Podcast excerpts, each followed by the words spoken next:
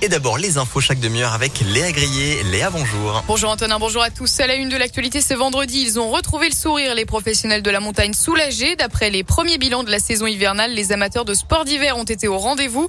Après deux années marquées par la crise sanitaire, les chiffres sont bons. 69% de taux d'occupation dans l'hébergement, c'est presque autant qu'avant l'épidémie.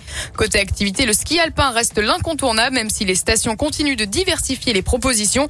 Pour Jean-Pierre Rougeau, maire de Valoir et secrétaire général de l'Association nationale des maires des stations de montagne, ce retour à la normale fait du bien au moral. Le bilan est extrêmement positif. On s'y attendait pas du tout. Il y a des progressions cette année qui sont euh, exceptionnelles. On n'imaginait pas qu'ils allaient revenir en telle quantité supplémentaire. La neige et la météo ont été là. Il n'y a pas eu de problème. Il y a eu euh, le fait que les gens, la plupart, ont été sevrés pendant pratiquement deux ans de vacances à la montagne. Et puis, bah, toute cette population, entre ceux qui viennent pas tous les ans et ceux qui viennent une année sur deux, eh bien, ils se sont retrouvés tous ensemble cette année à la montagne. Eh ben, pour plus grand plaisir, hein, parce que qui est n'est plus à prendre.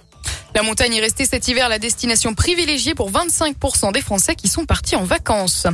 L'actualité, c'est aussi les suites de ce dramatique accident sur la 43. Une contre-expertise a été demandée sur le conducteur de la voiture qui a fauché trois agents autoroutiers mercredi. Selon le progrès, il n'était pas sous l'emprise de cocaïne comme les premiers tests salivaires le démontraient, mais se serait endormi selon les premiers éléments de l'enquête. Vers 5h30, arrivé près d'un chantier d'enrobage à Ruy-Monceau en direction de Lyon, il a percuté trois agents qui enlevaient les barrières afin de rétablir la, la circulation. L'un d'eux est décédé, le second est toujours entre la vie et la mort et le dernier, quant à lui, n'a pas été touché gravement et a pu être entendu par les gendarmes.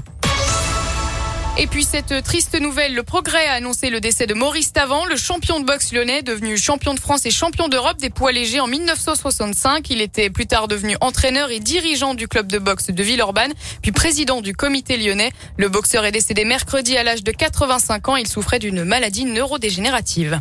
Dans l'actualité également, il s'était fait épingler par L214, un élevage de poules pondeuses de l'Oise et ses gérantes étaient condamnées hier pour mauvais traitement vers les animaux. Ils écopent de 20 000 euros d'amende et ont interdiction de détenir des animaux pendant trois ans. Les images diffusées par l'association lyonnaise montraient des poules entassées dans des cages, dans des bâtiments impropres, des oiseaux morts au milieu des vivants et des animaux attaqués par des poux. L'enquête a également permis de détecter la présence de salmonelle autres et autres bactéries susceptibles de provoquer des intoxications alimentaires. L'élevage a fermé définitivement ses portes en août dernier.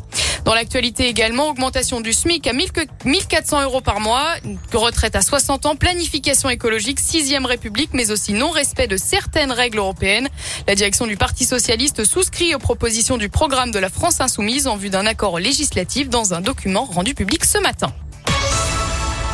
Et puis on termine avec du sport. La Ligue 1 ce week-end et le choc entre l'OL et Marseille ce dimanche à 21h. Les Marseillais qui ont perdu hier soir en Ligue Europa Conférence face à Rotterdam 3 buts à 2. Et il y aura également du rugby ce week-end. Le Loup rencontre Montpellier à Gerland demain à 15h.